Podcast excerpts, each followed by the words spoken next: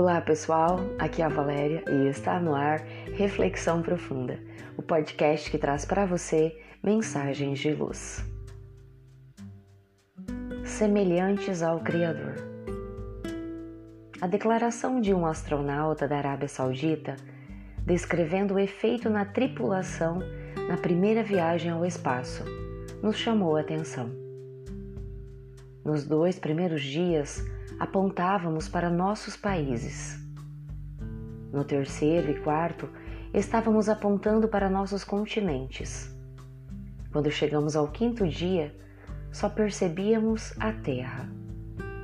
De imediato, nossa mente recordou de tantas coisas lidas a respeito da nossa visão de mundo, de tantos convites de filósofos e religiosos no sentido de que se busque olhar a nossa vida de um ponto mais alto.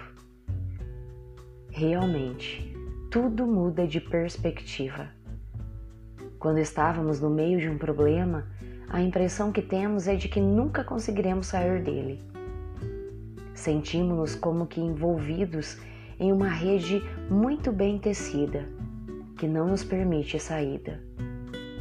No entanto, quando nossa visão se faz de um ponto mais alto, descobrimos que a vida não é somente aquele problema. Ela é feita de muitos e poucos nadas, que fazem a grande diferença. Olhando do alto, deixamos de perceber somente o ponto obscuro e esmagador.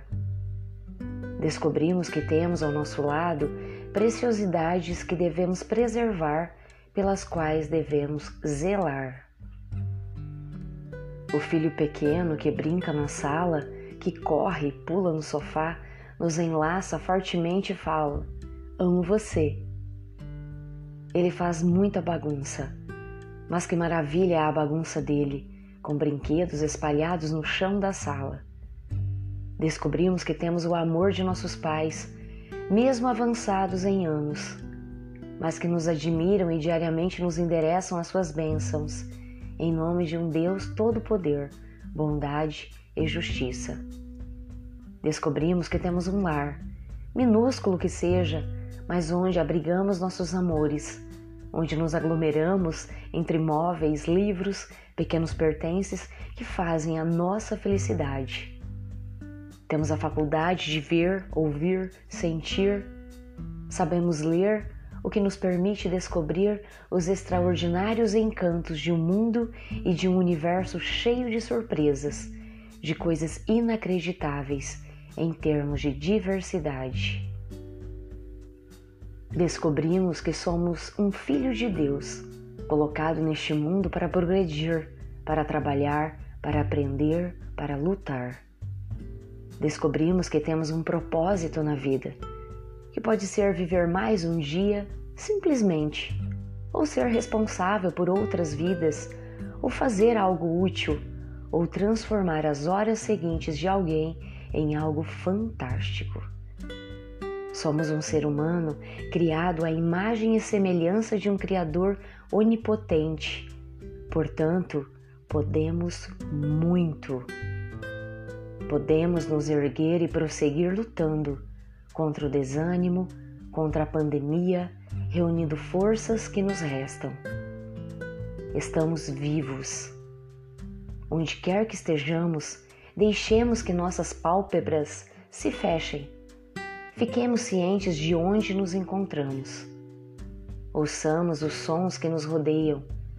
No silêncio, até o voar de um inseto podemos perceber. Sintamos os cheiros que nos alcançam, a poeira do dia ou da terra que acabou de ser regada pela chuva. Sintamos a temperatura, calor, frio.